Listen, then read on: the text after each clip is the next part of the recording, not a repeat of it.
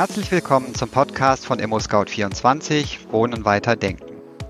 Heute möchten wir über die Erhaltung bezahlbaren Wohnraums sprechen und dabei nicht nur über den starken Anstieg der Wohnkosten, sondern über Maßnahmen und Beispiele, wie Städte es geschafft haben, den Anstieg der Wohnkosten erfolgreich zu begrenzen. Dazu begrüße ich zwei ausgewiesene Experten bei uns. Herr Dr. Bernd Leutner ist Geschäftsführer von F&B Forschung und Beratung für Wohnen, Immobilien und Umwelt. Das Unternehmen ist Herausgeber von Marktstudien wie dem F&B Wohnindex für Deutschland und lokalen Marktberichten wie dem LBS Immobilienmarktatlas für Hamburg. Herr Dr. Leutner ist Mitglied im Deutschen Verband für Wohnungswesen, Städtebau und Raumordnung und ehrenamtliches Mitglied im Gutachterausschuss der Freien und Hansestadt Hamburg. Hallo, Herr Dr. Leutner. Ja, hallo. Dann begrüße ich als zweiten Gast bei uns Professor Dr. Marco Wölfle. Er ist Professor für Finanz- und Immobilienwirtschaft am Center for Real Estate Studies, CERES, der Steinbeis Hochschule in Freiburg. Herr Professor Wölfle ist unter anderem Autor der Marktanalyse Hamburger Wohnungsmarkt im Auftrag der Hamburger Wohnungswirtschaft und anderer Studien zum Immobilienmarkt. Hallo, Herr Professor Wölfle. Hallo, freue mich dabei sein zu können. Mein Name ist Axel Schmidt. Ich bin Teamleiter für PR und Social Media bei ImmoScout24. Unser Thema ist heute bezahlbarer Wohnraum. Wie können Städte es schaffen, die Entwicklung der Wohnkosten im Griff zu behalten? Herr Dr. Leutner, mit dem Neubau von 10.000 Wohnungen pro Jahr hatte sich die Stadt Hamburg 2016 im Bündnis für Wohnen sehr ehrgeizige Ziele vorgenommen. Davon profitieren sollen nicht nur die Besserverdienenden in der Stadt. Für Haushalte mit niedrigen und mittleren Einkommen sollten 3000 der 10.000 neu erbauten Wohnungen sozial geförderte Mietwohnungen sein. Konnte Hamburg diese ehrgeizigen Ziele erreichen? Also nach den aktuellen Zahlen ist das der Fall. Also es sind sowohl äh, 10.000 Wohnungen neu gebaut worden, äh, also in Mietwohnungen und Eigentümerwohnungen, äh, als auch das Ziel, ähm, den öffentlich geförderten Wohnungsbau, also die äh, neu gebauten Sozialwohnungen, ähm, verstärkt anzubieten. Das ist äh, erreicht worden. Insofern ist Hamburg dort äh, äh, ganz offenbar auf einem guten Weg. Das ist ja geradezu vorbildlich. Man hört ja nicht immer von der Politik sozusagen, dass alle Ziele im Plan und erreicht worden sind. Ähm, sehr erfreulich. Vielen Dank. Herr Professor Wölfle, in Medienberichten wird Hamburg denn eben auch immer als positives Beispiel genannt, wo es offensichtlich gelungen ist, die Steigerung der Mietpreise zu begrenzen. Laut dem Wohnimmobilienindex IMX von ImmoScout24 sind Bestandsmietwohnungen in Hamburg 2020 um 3,2 Prozent teurer als im Vorjahr angeboten worden. Das ist eine relativ moderate Steigerung, aber es ist nach wie vor eine deutliche Steigerung. Im Durchschnitt liegen die Mietpreise in Hamburg jetzt bei 11,80 Euro, 12 Euro pro Quadratmeter. War die Freude über die moderate Mietpreisentwicklung in Hamburg vielleicht zu früh oder wie schätzen Sie dort die Situation ein?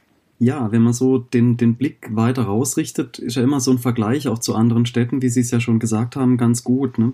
Im Vergleich zu den Metropolen Europas sind sicher die deutschen Städte insgesamt, aber vor allem auch Hamburg ist deutlich günstiger. Ne? Wenn man so nach Paris, Madrid, äh, nach Rom oder nach Mailand guckt, aber auch nach London, die ja jetzt stark durch den Brexit vorne sind, man merkt schon, es ist ein Unterschied, was die Preise angeht. Und ähm, wir sind wirklich in Deutschland mit unseren Metropolen gesegnet, aber gerade da ist Hamburg doch noch eigentlich ein, ein günstiges Pflaster. Wir kommen später bestimmt nochmal drauf zurück, aber das hat auch ein bisschen was mit der Flächenverfügbarkeit zu tun. Und ich denke, das ist kein Strohfeuer. Ne? Wenn ich moderate, äh, gute Bauentwicklungspolitik mache, viel Angebot schaffe, dann schlägt sich das irgendwann auch in vernünftigen oder moderaten Preisentwicklungen durch. Das glaube ich schon. Sie haben es gerade angesprochen. In, in, München zahlt man Mieten von 18 Euro, in Stuttgart 14 Euro, Frankfurt im Schnitt 13,60 Euro haben wir berechnet bei ImmoScout24. Äh, damit hat Hamburg noch relativ moderate Mietpreise. Haben sich da die starken Anstrengungen im Neubau aus Ihrer Sicht ausgezahlt und dann eben zu einer Abschwächung der Mietpreisentwicklung beigetragen? Ähm, jetzt muss man vielleicht ähm, das eine nochmal sehen, dass ja gerade das letzte Jahr so ein, ein besonderes Jahr war, gerade Richtung Jahresende. Ähm, ich durfte mir ja auch ein bisschen die, die Portaldaten auch äh, von ImmoScout eben ansehen Und da, da sieht man ja schon, so Richtung Dezember geht es nochmal so ein Kinken nach oben. Ne? Ähm, das letzte Jahr ist vielleicht ein bisschen untypisch.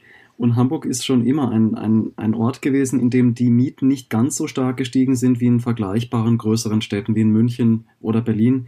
Und gerade München ist ja traditionell unsere teuerste Stadt, wo man auch locker mal mittlerweile in Mietregionen kommt. Ne? Wir reden über Durchschnittswerte, aber wo man auch mal über die 20 drüber kommen kann was jetzt so in anderen Städten draußen weiter auf dem Land eigentlich schon eher äh, untypische Werte sind und wo man denkt, Mensch, wo soll denn das mal enden, ne? wenn es um Bezahlbarkeit geht. Und dann, wenn man dann wieder relativ dazu sieht, in Hamburg Durchschnitt unter 12, dann ist das natürlich schon stark und letzten Endes ja auch Ergebnis der Flächenverfügbarkeit und wie man politisch damit umgeht. Ja, Sie sagten, der Neubau ist auch ein wesentliches Kriterium. Das hatten wir jetzt schon herausgearbeitet. Wie viel sollte denn eine Stadt eigentlich neu bauen, um den Bedarf zu decken? Ja, der typische äh, Faustschlüssel oder die typische Faustregel sind ein Prozent pro Jahr. Das ist aber eine globale Zahl, die man in der Regel für die ganze Republik so im Durchschnitt ermittelt. Das heißt, eigentlich müsste man mal gucken, wie viele Leute ziehen in eine Stadt hinein. Ne? Das heißt, ähm, wenn wir jetzt an die Hotspots in Deutschland denken, Groß- und Universitätsstädte, darf es ruhig auch ein Quäntchen mehr sein. Ähm, aber ein Prozent ist sicherlich so eine Art Mindestlatte, die man schaffen muss, um Balance zwischen Angebot und Nachfrage zu haben. Denn ansonsten passiert was? Wenn das Angebot zu knapp ist, ne? was knapp ist, wird teuer, dann gehen die Preise nach oben. Und ähm, gerade eben Berlin und Hamburg sind attraktive Metropolen und deswegen beizubehalten, diese 10.000 Wohnungen, das ist nämlich genau ein bisschen drüber über diesem einen Prozent, ist sicherlich die richtige Strategie für Hamburg. Herr Dr. Leutner, in Berlin hatte sich die Landesregierung auch Ziele gesetzt, nämlich den Bau von 30.000 landeseigenen Wohnungen pro Jahr. Fertiggestellt wurden seit 2017 nach unserem Kenntnisstand insgesamt 12.474. Das ging im Herbst aus einer Antwort der Wohnungsverwaltung auf eine Anfrage der FDP hervor. Also wird in Berlin deutlich weniger gebaut als in Hamburg, obwohl die Stadt viel größer ist. Was läuft denn in Berlin aus Ihrer Sicht falsch gegenüber Ihrer Heimatstadt Hamburg? Ich, man kann nicht sagen, was falsch läuft, sondern was äh, unter welchen äh, besonderen Herausforderungen äh, die Stadt steht. Ähm, in Hamburg ist es geschafft worden, mit zwei Bündnissen und, oder Verträgen die äh, äh, Beteiligten Stellen, die für Wohnungsneubau zuständig sind, einzubinden in diese Strategie. Das ist einmal das Bündnis für Wohnen, äh, was 2016 zuletzt fortgeschrieben worden ist, und eben zum anderen der Vertrag für Hamburg, wo der Senat die Bezirke mit eingebunden hat. Und man muss die, sich einfach eine ähm, ähm, wichtige Unterscheidung vor Augen führen. In den in Berlin sind die Bezirke viel, viel selbstständiger als in Hamburg. Und insofern ist der die, ich sag mal so, die Möglichkeit, sich einzulassen auf bestimmte ähm, städtische Gesamtziele, ist in Berlin äh, erheblich schwieriger. Ansonsten, Ansonsten ist, ist äh, in Hamburg, ganz klar eine, eine, ein, Vorteil, dass 40 Prozent des äh, Mietwohnungsbestandes eben Saga und, und den Genossenschaften gehören und die natürlich ein, auch eine bestimmte Marktposition haben und eben in diese Neubauziele sich haben einbinden lassen. Erlauben Sie mir eine kleine Ergänzung, Herr Schmidt? Darf ich da vielleicht gerade noch was anschließen? Sehr gerne. Ähm, Vielleicht darf man noch zwei Fakten oder zwei, zwei mögliche Perspektiven äh, minimalst ergänzen, obwohl ich Herrn Dr. Leutner nicht widersprechen wollte. Es ist ja so, dass wenn man mal anguckt, wie sieht es mit einem Flächenangebot aus, dann und dann Bevölkerungszahlen vergleicht und das gegen die Quadratkilometer einer Stadt äh, legt, dann sieht man einfach, ähm, Hamburg hat fast dieselbe Fläche, ne, unterscheidet sich nur um ein Achtel von Berlin, aber es wohnt im Groben die Hälfte der Bevölkerung auf dieser Fläche. Das heißt, wenn wir darüber nachdenken, wo könnte man noch freie Flächen schaffen, um Angebot äh, zu entwickeln, dann ist das Flächenentwicklungspotenzial von Hamburg rein geografisch oder topografisch ein anderes, ein größeres, ein besseres. Ne? Die Grundbedingungen sind schon da. Dann kommt aber noch was Zweites dazu.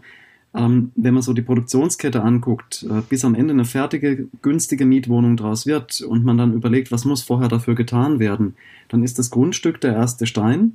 Aber dann muss jemand dieses Grundstück entwickeln, dann gibt es Genehmigungen, die zwischendrin stattfinden. Und ähm, dann muss da natürlich auch noch gebaut werden. Da müssen Handwerker verfügbar sein und alles. Und ich wage mal zu behaupten, dass ein Investor, der dann Geld in die Hand nehmen muss, bis dann am Ende eine fertige Wohnung draus wird, egal ob das jetzt ein privatwirtschaftlicher ist, auch die Privaten schaffen ja Wohnraum, sogar in der Regel eben die Mehrheit des Wohnraumes, oder ob es ein, ein städtischer Träger, kommunaler Träger ist, der braucht die Möglichkeiten und schnelle Verfahren, wenn es darum geht, Bauland zu aktivieren. Und man darf ja schon vielleicht manchmal auch medialen Berichten glauben, dass da in Berlin nicht, äh, sagen wir mal, die Offenheit dazu da ist, äh, sozusagen freien Bauträgern alle Türen und Tore zu öffnen. Und diejenigen, die investieren wollen, die sind vielleicht willig zu investieren, aber nur an den Stellen, wo sie sicher sind, dass sie auch eine gewisse Rendite erwirtschaften können.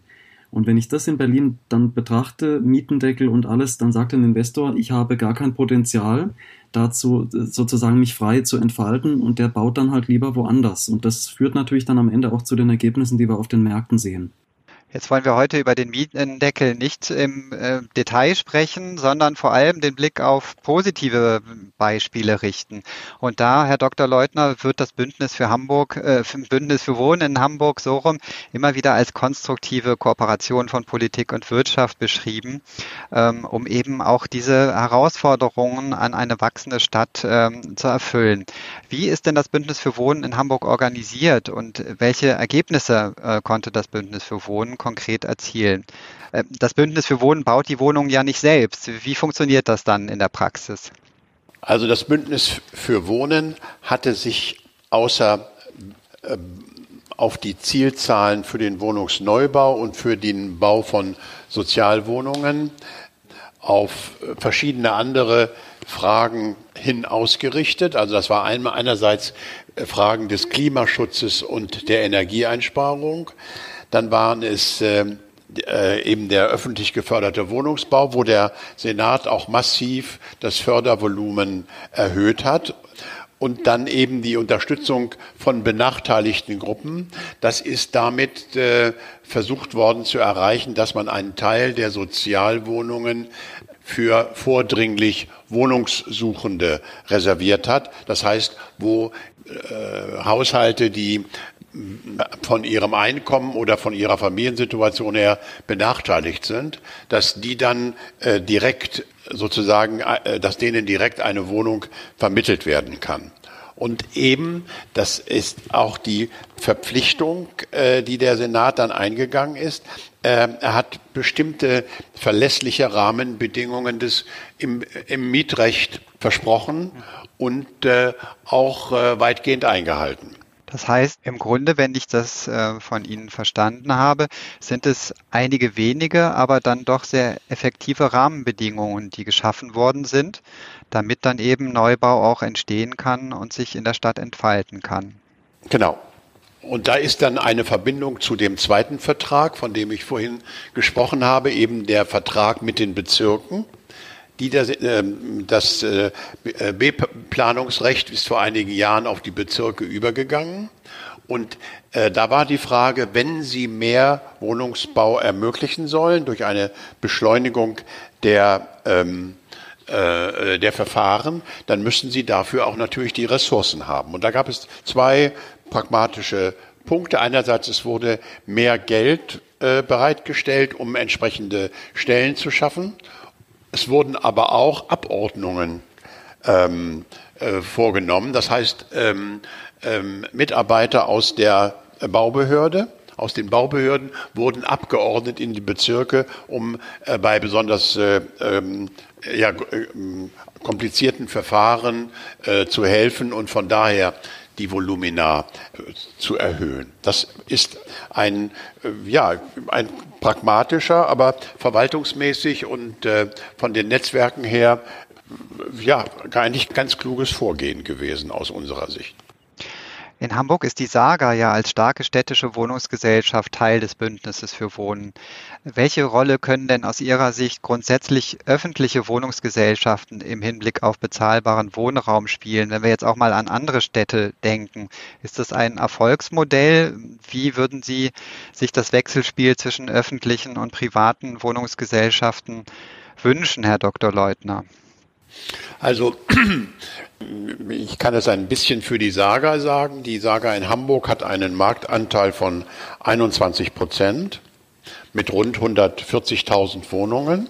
Sie hat äh, den Wohnungsneubau äh, im Grunde völlig eingestellt als die, als alle Welt äh, das Gefühl hatte, die Märkte brauchen keinen Wohnungsneubau mehr und hat dieses äh, in kurzer Zeit völlig neu aufgebaut. Also eine, diese Bauträgereinheit wurde neu geschaffen und gleichzeitig hat sie sich dann ähm, besonders engagiert bei der, beim Bau preiswerter Wohnungen also die kostengünstig erstellt werden und die dann ähm, auch von sich aus, wenn Sie so wollen, marktmäßig zu geringeren Mieten angeboten werden können. Sie können ja in, in Hamburg heute, wenn Sie äh, eine Vollkostenkalkulation machen, kaum Wohnungen zu, zu Mieten unter 13 Euro anbieten vor dem Hintergrund der Grundstückspreise.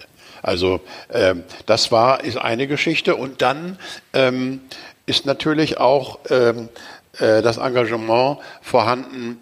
Ähm, Wohnungsbestände zu erwerben, die am Markt angeboten werden. Aber das, nach meinem Eindruck ist das insbesondere in Berlin erfolgt, weil Sie fragen, wie ist das in anderen Städten? Dass dort dann zu, zu Marktpreisen Wohnungsbestände, die vor zehn oder zwölf Jahren äh, veräußert worden sind seitens der Stadt, teilweise zurückgekauft werden. Darauf wollen wir später auch noch zu sprechen kommen. Herr Professor Wölfle, für den Mieterverein in Hamburg äh, sind die weniger stark gestiegenen Mietpreise im Vergleich zu Vorjahren noch kein Grund zur Entwarnung. Ähm, aus der Sicht des äh, Mietervereins liegen diese Mietpreisentwicklungen immer noch über der Inflationsrate. Zudem sagt der Mieterverein, sind die Daten für 2020 verzerrt, weil viele Vermieter aufgrund der unsicheren Pandemielage mit Corona zunächst auf eine Vermietung verzichtet hätten. Können Sie diese Einschätzung nachvollziehen? Wie verhalten sich denn die Mietpreise eigentlich im Vergleich zur Inflationsrate und im Vergleich vielleicht auch zu der Einkommensentwicklung? Ja, jetzt ähm, finde ich es immer schwierig, auf ein Jahr zu gucken. Insofern denke ich, äh, müsste ich eigentlich da dem Mieterverein auf eine andere Art und Weise recht geben, wie er es selber möglicherweise genannt hat, nämlich so, dass ähm, der Einjahresvergleich und dieser Blick nur auf, auf, auf diesen kurzen Zeitraum vielleicht nicht ganz richtig ist. Wenn man ganz lange guckt, und dazu habe ich mir im Vorfeld auch nochmal die, die Zahlen angesehen, die der Mieterverein selbst herausgibt, aber auch die im Mietspiegel erfasst werden. Dann haben wir so in der langen Sicht auf, ich rede jetzt von 20 bis 30 Jahren, haben wir Steigerungen, die sich zwischen 1,5 und 2 Prozent befinden. Und ich glaube, uns allen ist bewusst, die Europäische Zentralbank sieht Inflationsraten von unter 2 Prozent als normal an. Mit anderen Worten, wir reden über über kleine Unterschiede, wo mal die Mieten und mal die Inflation ein Stück weit voneinander entfernt sind, aber Hand in Hand gehen, wenn man diese beiden Zahlen in der langen Frist nebeneinander setzt. Und wie das so ist, im einen Jahr ist man das eine ein bisschen stärker und im anderen ist das andere ein bisschen stärker. Aber, und da haben Sie recht, die Kaufkraft ist ja auch gestiegen durch gestiegene Einkommen. Ne? Die durchschnittliche Kaufkraft der Bevölkerung ist sogar in den letzten drei, vier Jahren deutlich angestiegen. Und eine Währung, die die Volkswirte immer verwenden, wenn es darum geht, kann ich mir das Thema Wohnen leisten, ist immer schon gewesen, wie viel Zeit muss ich in Arbeitszeit rechnen? Und diese Arbeitszeit hat sich in den letzten 15 Jahren auch wieder auf lange Sicht reduziert von ungefähr 59 Stunden auf 56 Stunden des Durchschnittsarbeitsnehmers, die er arbeiten muss für das Thema Wohnen und Energie schon einbegriffen. Und ich denke, dieses dieses geringfügig sogar günstiger werden, wenn man noch die, die Einkommenssituation dazu bezieht. Das ist, wirft vielleicht nochmal ein bisschen einen anderen Blick darauf, vor allem weil eine Miete ja auch was langfristig vereinbartes ist. Das sind ja keine Dinge, die von heute auf morgen sich ändern, sondern weil man da auf ganz lange Trends gucken sollte. Sehr interessant, vielen Dank. Ich würde gerne ja, ja Herr Dr. Leutner. Vielleicht die aktuellen Zahlen aus den Mietspiegel beitragen. Ähm, ähm, Herr Professor Böfler hat auf die längerfristige Perspektive ähm, äh, äh, hingewiesen. In den letzten Jahren ist es so, dass wir im Durchschnitt pro Jahr äh, nein, zwischen den Mietspiegeln 17 und 19 ähm, einen, einen Preisanstieg von 2,6 Prozent hatten. Inflationsrate lag bei 3,3 Prozent. Also die Mieten sind äh, geringer angestiegen als die Inflationsrate, während es 2000 15 zu 17, also dem, den, dem letzten Mietspiegelvergleich, noch 5,2 Prozent pro Jahr äh, äh, waren insgesamt. Also man muss sich äh, schon vor Augen führen, dass hier eine Reduzierung der, äh, der, des Mietenzuwachses auch relativ zur Inflationsrate schon zu beobachten war. Interessant. Wenn wir jetzt mal vielleicht einen Blick in die Zukunft äh, werfen. Ähm, laut Hamburger Abendblatt sagt eine Studie des Immobiliendienstleisters PREA eine mieterfreundliche Entwicklung voraus. Bis 2025 sollen die Quadratmeterpreise in Hamburg jetzt zum Beispiel im Schnitt nur noch zwischen 1,2 Prozent in Hamburg Nord oder 4,5 Prozent, also dort noch deutlicher in Altona, steigen. Teilen Sie diese Prognose? Kann man da überhaupt in die Zukunft schauen? Wagen Sie da einen Blick? Vielleicht auch nochmal Herr Dr. Leutner?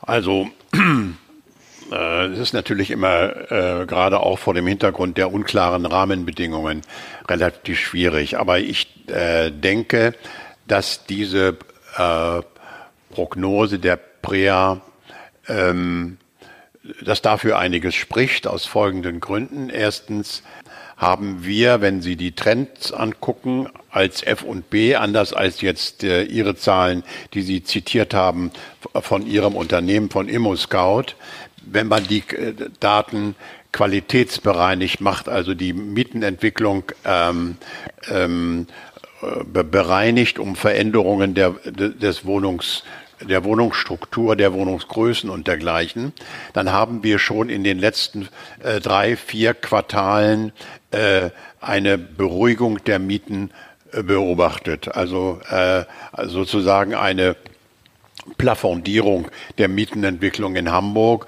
und ähm, im letzten Quartal auch in äh, vielen anderen Städten.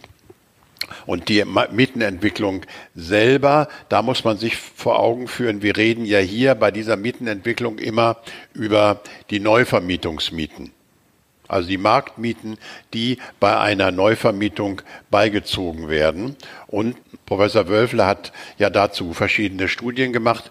Wir erfassen ja nur die öffentlich angebotenen äh, Wohnungen mit ihren Mieten und nicht die, die zum Beispiel von der Saga oder von äh, den Genossenschaften oder von anderen Eigentümern direkt sozusagen aus der Kartei ohne öffentliches Angebot vermietet werden. Aber wenn man sich auf die Marktmietenentwicklung bezieht, gibt, muss man sich ähm, äh, vor Augen führen, dass eine Auswirkung bei der Entwicklung auch die Mietpreisbremse hat, die ja die Mietenentwicklung bei Neuvermietungen auf äh, einen Zuwachs von zehn Prozent begrenzt. Und während unsere Studie vor etwa anderthalb Jahren ergeben hat, dass das zum Teil ähm, nicht von den äh, Eigentümern eingehalten worden ist, ist ja das, die Instrumentierung nochmal geändert, sprich verschärft worden. Wir rechnen damit, dass das eine Auswirkung hat und dass wir mit einer Mietenberuhigung auch in der Zukunft rechnen können.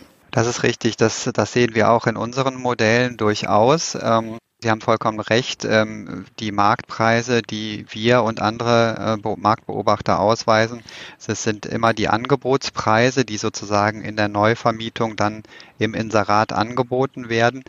Aber auch wir bei ImmoScout ähm, berechnen äh, diese Preise aufgrund eines hedonischen Berechnungsmodells, was eben durchaus auch qualitätsbereinigt ist und ähm, eben auch ein Regressionsmodell äh, beinhaltet, also auch einen historischen Verlauf mit berücksichtigt. Da haben wir zum Beispiel gesehen, dass für München und Frankfurt die Mieten noch äh, deutlich stärker ähm, gestiegen sind im letzten Jahr.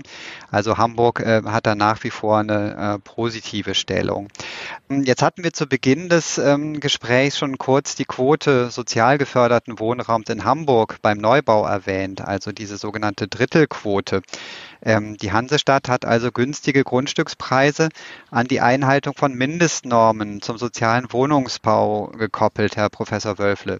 Ähm, halten Sie eine solche Drittelquote oder eine andere Quote sozial geförderten Wohnraums für ein geeignetes Instrument, um bezahlbaren Wohnraum zu fördern? Herr Schmidt, das ist, glaube ich, heute Mittag die gefährlichste Frage. Ähm, ich probiere sie mal gut zu beantworten. Die die Quoten im sozialen Wohnbau sind Dinge, die sich, soweit ich es weiß, traditionell ein bisschen eingespielt haben. Ich versuche mal einen einfachen Vergleich. Es wird in einer Gesellschaft immer ähm, eine Gruppe geben, wo man sagt, naja, da muss man fördern, da muss man unterstützen. Und das ist auch richtig so. Das ist unsere soziale Verantwortung, glaube ich, in der Demokratie, aber auch insgesamt in der Gesellschaft. Ob das eine Drittelquote sein muss, darüber ist es dann ein bisschen schwieriger, eine Entscheidung zu treffen. Fakt ist aber dann, wenn ich sage, ich habe einen Markt und der ist so ein mittlerer Preis, dass wenn ich es für den einen günstiger machen will, also sprich für ein Drittel, dann ist genau das, was ich da günstiger mache, wird es bezahlt durch die zwei anderen Drittel. Jetzt kann man natürlich sagen, ein faires Maß ist am Ende, ich bin Volkswirt von Hause aus, das merken Sie so ein bisschen durch, ähm, dann ist ein faires Maß wahrscheinlich zu überlegen, wie viele sind denn auf der Seite derjenigen, die Unterstützung benötigen und sie auch verdienen und auf der anderen Seite, wie viele stehen gegenüber, die das finanzieren. Das wird immer in einer Gesellschaft der soziale Ausgleich sein. Ähm, und dann muss man eben fragen, wie viel ist das auf dem Wohnungsmarkt und ist dann ein Drittel angemessen. Bei Neubauvorhaben kann man am leichtesten Ungleichgewichte rangieren. Und da hat man dann sich eben gesagt, na ja, ähm, wenn ich jetzt ein Neubauvorhaben habe, für das, was neu dazukommt, da kann ich ausgleichen, wenn, wenn der Mix vorher auf dem Markt insgesamt nicht gestimmt hat. Also würde ich immer dafür plädieren, zunächst einmal die Situation anzugucken, zu gucken, wie sieht es denn insgesamt aus, ähm, gibt es da eine Schieflage oder nicht. Bereits heute haben wir ja vorhin von Herrn Dr. Leutner eine, eine passende Zahl gehört mit der Saga mit den 21 Prozent. Ähm, das ist letzten Endes ja, ja ein, eine Situation, wo man schon mal weiß, okay, da steht schon mal was zur Verfügung und dann muss man sich eben fragen, wie viel will man dazu bekommen. Aber Fakt ist eben, wenn sie für ein Drittel einen Euro billiger sein müssen, dann bedeutet das für die anderen zwei Drittel, die müssen diesen Euro finanzieren. Und infolgedessen heißt es, äh, für eine Person müssen jeweils zwei andere Personen jeweils 50 Cent äh, quasi Ausgleich schaffen. Wir machen das immer wieder in der Wohnungspolitik im Unterricht. Da spielen wir so ein paar Rechenmodelle durch, weil, äh, jetzt mache ich so ein kleines Beispiel hier aus dem Süden. Ich sitze ja in Freiburg, wie Sie sagten. Wir bauen gerade einen neuen Stadtteil und genau diese Frage stellt sich da auch und da ist sogar in der Diskussion, eine 60-40-Mischung zu haben. Also da redet man über eine Sozialquote von 60 Prozent.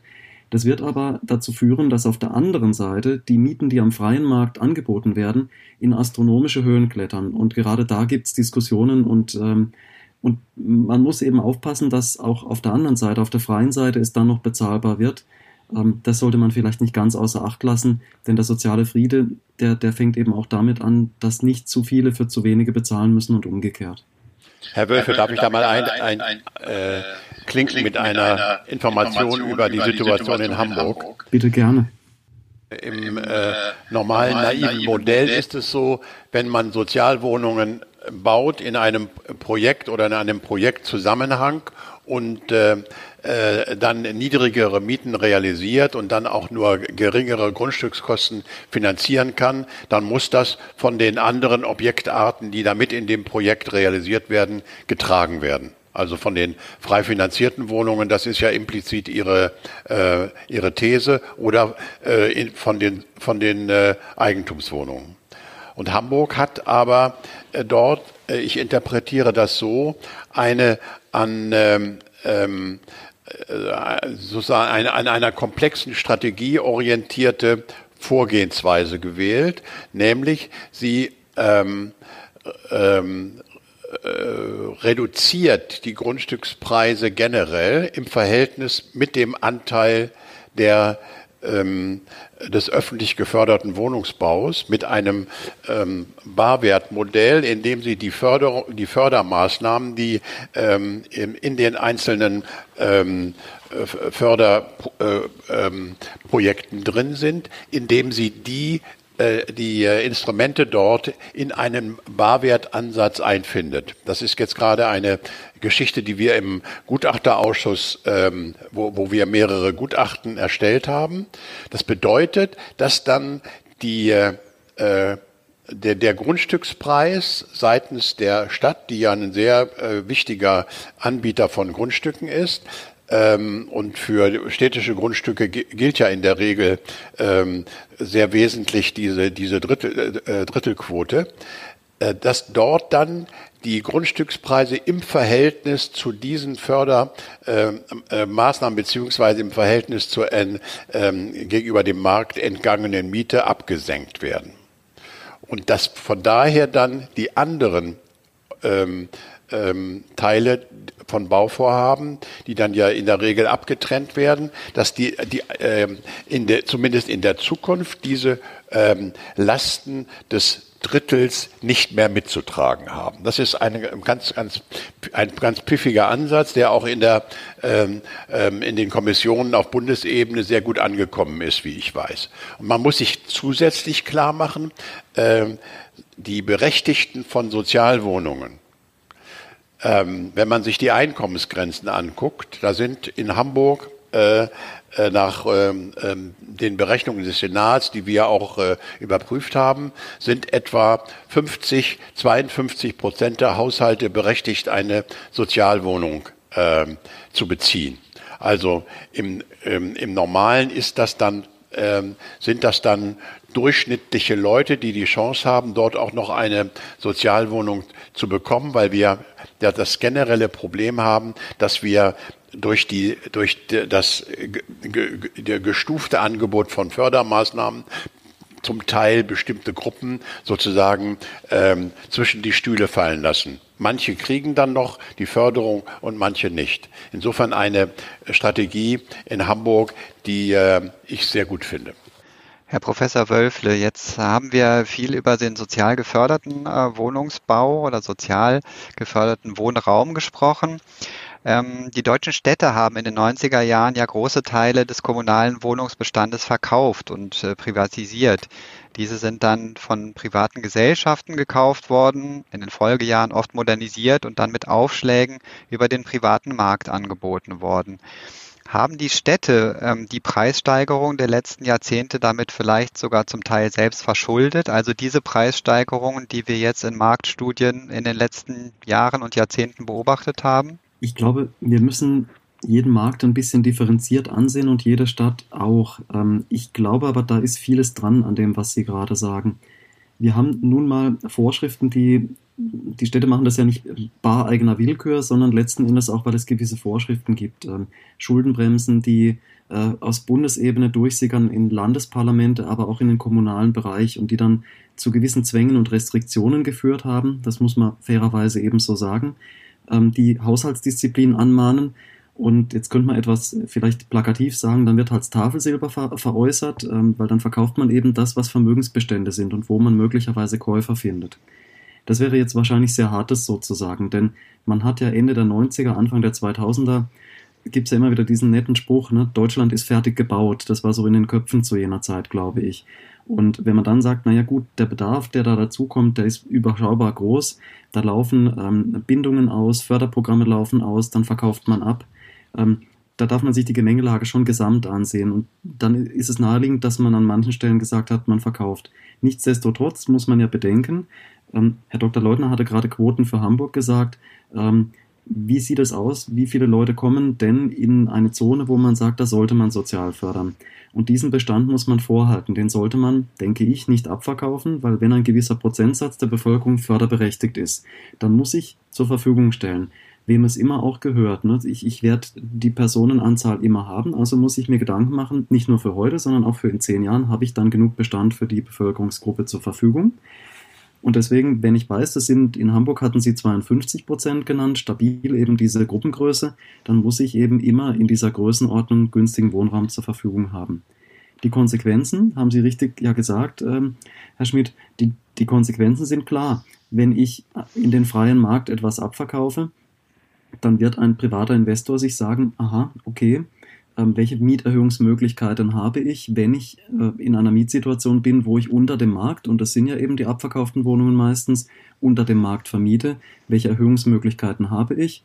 Ja, da denkt man an Kappungsgrenzen und durch die Mietpreisbremse jetzt eben über einen reduzierten Betrag, aber das kann dann dazu führen, Wohnung wird abverkauft, war vorher noch günstig, deutlich günstig unter dem Markt und dann gibt es eine 15-prozentige Erhöhung der Miete, um in Richtung Markt, Schrägstrich Mietspiegel aufzuholen. Und das passiert dann sehr schnell. Und jetzt bin ich ein bisschen böse. Ähm, wenn ich als Politiker darüber entscheide, dann muss ich mir Gedanken machen, was hinterher passiert. Das würde ich erwarten.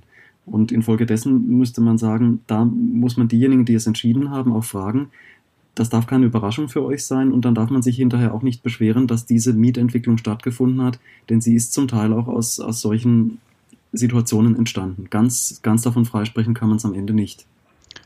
Herr Dr. Leutner, jetzt ähm, ist es so, dass äh, die Politik, die ähm, gerade hier in Berlin sehen wir es immer wieder, dazu tendiert, ähm, die private Wohnungen wieder zurückzukaufen und wieder in öffentlichen Bestand zu überführen. Da gibt es größere Programme. Wir haben auch im letzten Jahr nochmal gelesen, dass ähm, da wo größere Wohnungsbestände von der Deutschen Wohnung zum Beispiel zurückgekauft worden sind. Ist das denn überhaupt ein, ein, sinnvolles Mittel? Äh, oder müsste man nicht vielleicht sagen, dass man zumindest den Bestand der äh, Sozialwohnungen, die jedes Jahr aus der Sozialbindung rausfallen, denn die ist ja nur für 20 bis 30 Jahre festgeschrieben und Deutschland verliert sozusagen jedes Jahr Bestand ähm, an Sozialwohnungen, der verringert sich immer weiter. Wäre es nicht sinnvoller, dann diese Sozialwohnungen zu erwerben, anstatt jetzt von der Deutschen Wohnen zum Beispiel privaten Wohnraum aufzukaufen? Naja, also man kann nur die Wohnungen angeboten, die auch verkauft werden sollen. Das, äh, ähm, und ähm, bei den Sozialwohnungen nochmal ganz äh, ähm, klar und deutlich gemacht, eine Sozialwohnung, wenn die Bindung entfallen ist, ist ja nicht so grundsätzlich sofort auch eine Wohnung, die nicht mehr preiswert ist. Ja, die äh, Neubau-Sozialwohnungen in Hamburg werden derzeit für 6,70 Euro oder sowas äh, angeboten und alle äh, Jahre steigt dann die Miete um 10 Cent oder so etwas. Äh, Im zweiten Förderweg auf irgendwie 8,80 Euro. Ich denke, mit dem Wohnungsneubau ist es kaum möglich, den Wegfall von Bindungen der Wohnungen, die als Sozialwohnungen in der Nachkriegszeit äh, ge, äh, gebaut und gefördert worden sind, das aufzuhalten. Aber ich äh, neige auch dazu, immer wieder zu argumentieren, dass der preiswerte Wohnungsbestand äh, nicht in dem Maße zurückgeht, wie Sozialwohnungen aus der Bindung fallen. Das ist ein Missverständnis.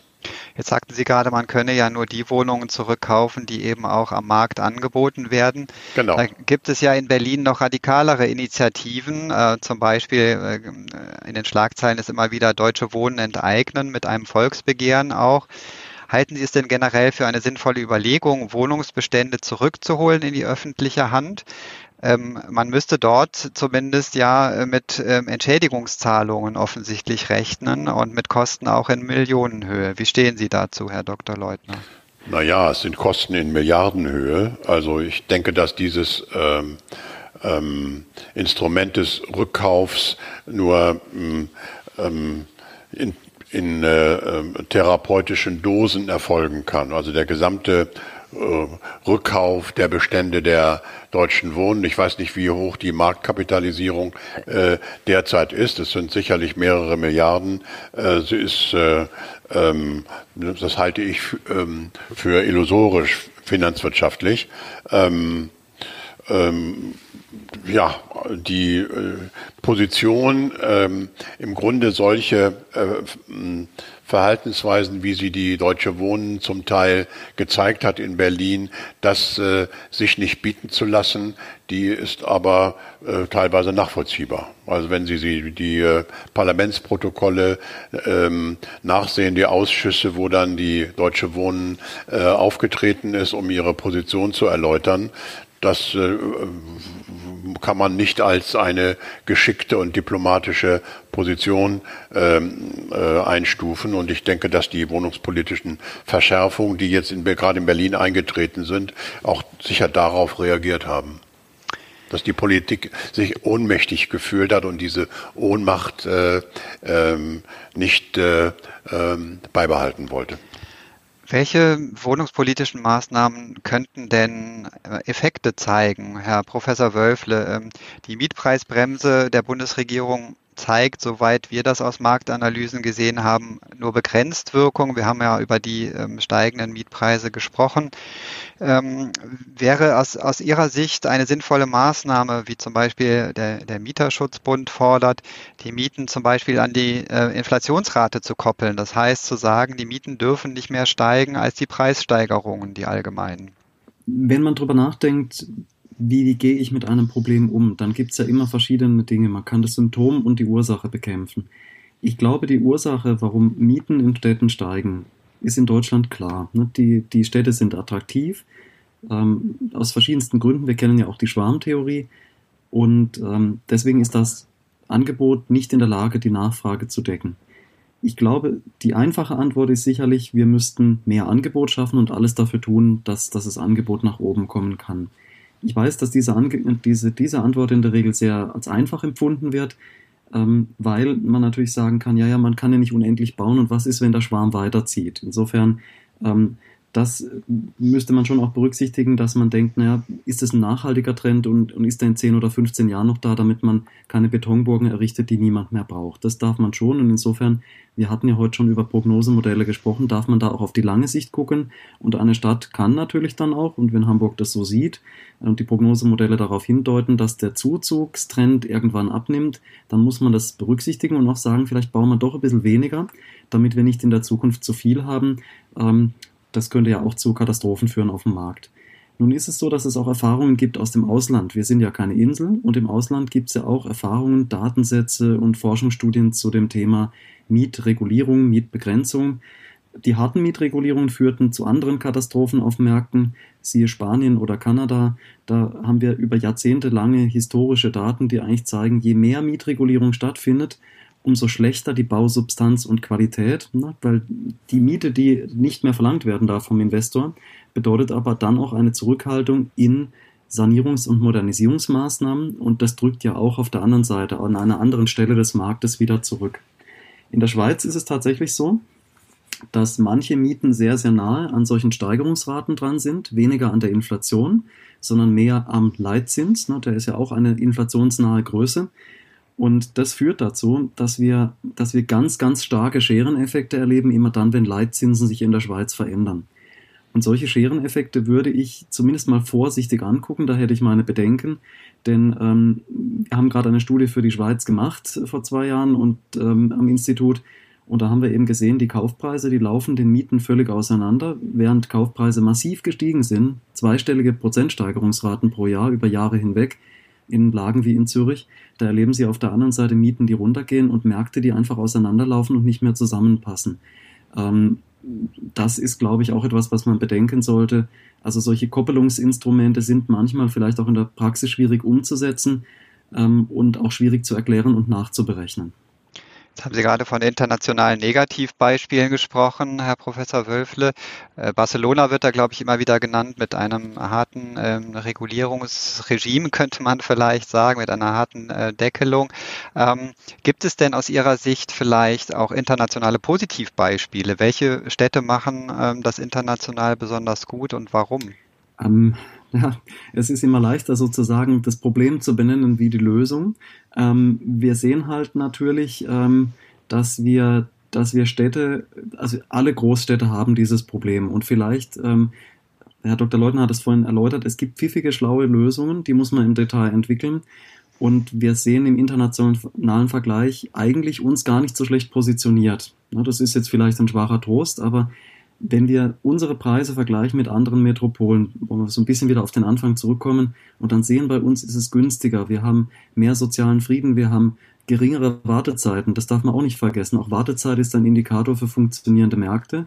Ich war vor zwei Jahren in Stockholm, da warten sie halt einfach zwei, drei Jahre auf eine, auf eine einigermaßen vernünftige Wohnung. Ob die dann günstig ist, ist eine andere Frage. Vielleicht sollten wir uns gar nicht so unglücklich schätzen, ähm, die diplomatische Antwort, und sagen, naja, ähm, wir können es immer noch ein bisschen besser machen, aber wir jammern vielleicht auch gar nicht auf einem allzu niedrigen Niveau, sondern auf einem hohen Niveau, auf einem guten Niveau. Also zu Beginn. Ja, Herr Dr. Leutner, bitte. Darf ich mal ein bisschen ähm, ähm, äh, die, die lokalen Vorteile von Hamburg hervorrufen, also meiner Heimatstadt. Ähm, ich glaube, dass Hamburg äh, so ein Positivbeispiel ist, äh, was jetzt die wohnungspolitische Konzeption ähm, betrifft, also der, der die, die, die Bündnisse für Wohnen sind in Hamburg erfunden worden und äh, es ist eine ähm, wenn Sie so wollen, intelligente Politik zwischen Markt und Plan versucht worden. Also die sich auf verschiedene ähm, Wohnungsmarktelemente stützt und ein wesentliches, den ich noch äh, ein wesentliches ähm, ähm, ein Element, was ich noch gerne zitieren möchte, ist das äh, gezielte Eingehen auf Sickereffekte. Dass man also, Sicker-Effekte meint ja, dass äh, ein Wohnungsneubau, auch wenn das äh, besser gestellte sich nur leisten können, dass dann diese, wenn sie aus Hamburg kommen, Wohnungen frei, frei ähm, äh, und diese Wohnungen dann für Haushalte mit geringerem Einkommen, mit geringerem Status zur Verfügung stehen. Und dieses äh, ist, glaube ich, ein, ein ganz wichtiger Effekt. Und es gibt äh, Studien von uns aus 2017 äh, und jetzt auch gerade eine Studie auf äh, Bundesebene für Beispielstädte, die die BFLR gerade veröffentlicht hat, wo ähm, ganz oder deutlich ähm, herauskommt, dass wenn man im äh, beim frei finanzierten Wohnungsbau und auch bei der, beim Eigentum darauf achtet, dass es nicht äh, die absolute Luxuswohnungen sind, die gebaut werden, sondern so im mittleren gehobenen Element diese, dieses, äh, dieser Teilmärkte, dass dann die Sickereffekte ähm, sehr, sehr nachvollziehbar sind und auch sehr spannende Freisetzungen ermöglichen. Also man durchaus auch durch das äh, Fördern beziehungsweise das Ermöglichen von äh, diesen diesem Wohnungsbau etwas tun kann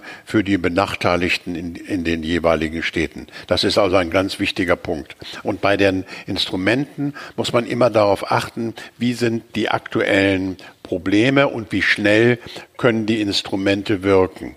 Also die mietrechtlichen Instrumente sind im Prinzip ein, ähm, ein, eine, ein, äh, der Versuch gewesen, relativ rasch mit einer äh, Zeitverzögerung von ein oder maximal zwei Jahren auf ähm, sozusagen sehr, sehr starke Mietsteigerungen zu reagieren. Und Alternativen dazu durch den Wohnungsneubau, durch eine, eine Forcierung äh, des, des, de, der Angebotszuwächse hat es im Prinzip nicht gegeben.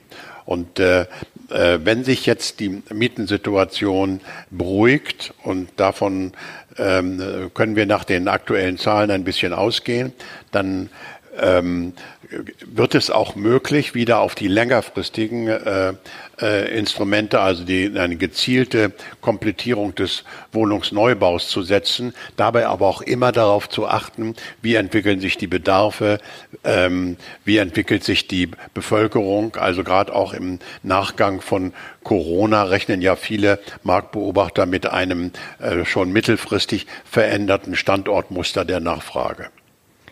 Jetzt möchte ich zum Abschluss des Gesprächs auch nochmal auf den Neubau zu sprechen können, äh, kommen. Ähm, wir haben ja festgehalten, das ist durchaus ein Erfolgsfaktor für Hamburg gewesen, gezielt und ähm, auch deutlich neu zu bauen mit 10.000 mhm. Wohnungen pro Jahr. Das hat dazu beigetragen, dass die Mietpreissteigerungen eben begrenzt worden sind, erfolgreich. Ähm, jetzt ist es aber so, dass man ja nicht einfach überall bauen kann und gute Baugrundstücke sind in den Städten nicht so leicht zu finden. Wie sollte denn, Herr Professor Wölfle, zum Abschluss vielleicht nochmal die städtische Grundstückspolitik aussehen. Ähm, in Hamburg hörte man zum Beispiel immer vom Sprung über die Elbe, da ist dann in Wilhelmsburg sind neue Areale erschlossen worden. Äh, wie kann man, äh, wie kann es gelingen, eine stadtplanerisch gesunde äh, Neubaupolitik hinzubekommen, um die Stadt eben auch nicht komplett zuzubauen? Jetzt hat Herr Dr. Leutner schon gesagt, dass Hamburg ja seine Heimatstadt ist. Wenn ich jetzt da sozusagen einzelne Stadtteile, Bezirke herausgreife, tue ich mich vielleicht fast ein bisschen schwer. Ich könnte vielleicht einen Indikator nennen und äh, wir hatten es ja schon über Trends, aber bestimmt, Dr. Leutner, werden Sie gleich noch ergänzen. Ähm, ein sicherer Trend ist ja, wie entwickelt sich ein Zuzugsmuster? Ne? Wie viel, wie viel Bedarf haben wir denn, müssen wir doch erst einmal messen. Und wenn wir eben wissen, wie viele Leute kommen jetzt jedes Jahr dazu in Hamburg, ne, gibt ja auch ein Bevölkerungswachstum, dann weiß ich ja schon einmal, wie viele Wohnungen brauche ich dann. Und dann sind so Themen wie, welche Verkehrsachsen bestehen bereits, wie können wir die ausbauen. Das sind ja letzten Endes auch Konzepte, die dann Menschen dorthin bringen, zu sagen, Mensch, da, da, da wohne ich jetzt, da möchte ich wohnen. Denn ansonsten haben wir die Leute ja alle konzentriert an Hotspots. Ähm, und deswegen sind die Verkehrsachsen, glaube ich, noch eine ganz wichtige Zutat, die wir brauchen. Ähm, ich war, als ich das erste Mal in Potsdam war, war ich erstaunt, wie schnell das geht, von Potsdam nach Berlin rein und auch wieder zurück, weil da einfach Verkehrsgeschwindigkeiten und Verkehrsachsen so gemacht werden, dass die Taktung gut ist und dass auch wenig Zwischenstopps sind, um schnell von einer Location zur anderen zu kommen. Und wenn man das jetzt hinbringen würde, zu sagen, wir haben das logistisch, unser Verkehrsnetz gibt es her, ähm, dann ist das die zweite wichtige Zutat, um auch zu sagen, wir müssen nicht im, im Kernbereich alles wahnsinnig füllen, denn auch schnell ist man mit S- und U-Bahn ähm, über den regionalen Verkehr im Prinzip da. Aber vielleicht, Herr Dr. Leutner, wollen Sie gerade noch ergänzen mit viel, viel mehr regionalstem Marktwissen und ähm, den entsprechenden Einblicken? Ja, Herr Dr. Leutner, wie hat äh, die, Hamburg, die Stadt Hamburg das hinbekommen, dass ähm, dieser Neubau ähm, auch sozial verträglich geschehen konnte und auch stadtplanerisch sinnvoll sich in die Stadt eingegliedert hat? Ja, einerseits durch eine, ähm, äh, ich sag mal so, regionalisierte ähm, Bebauungsplanung, die also von ähm, dann in den Bezirken auch gezielt ähm, mitgestaltet worden ist, die sich natürlich ähm, auch ähm, gegenüber sieht den üblichen Problemen, die wir auch in Berlin und vielleicht da auch noch stärker haben, dass es eben Nachbarschaftsprobleme gibt, insbesondere wenn öffentlich geförderte Wohnungen äh, errichtet werden sollen.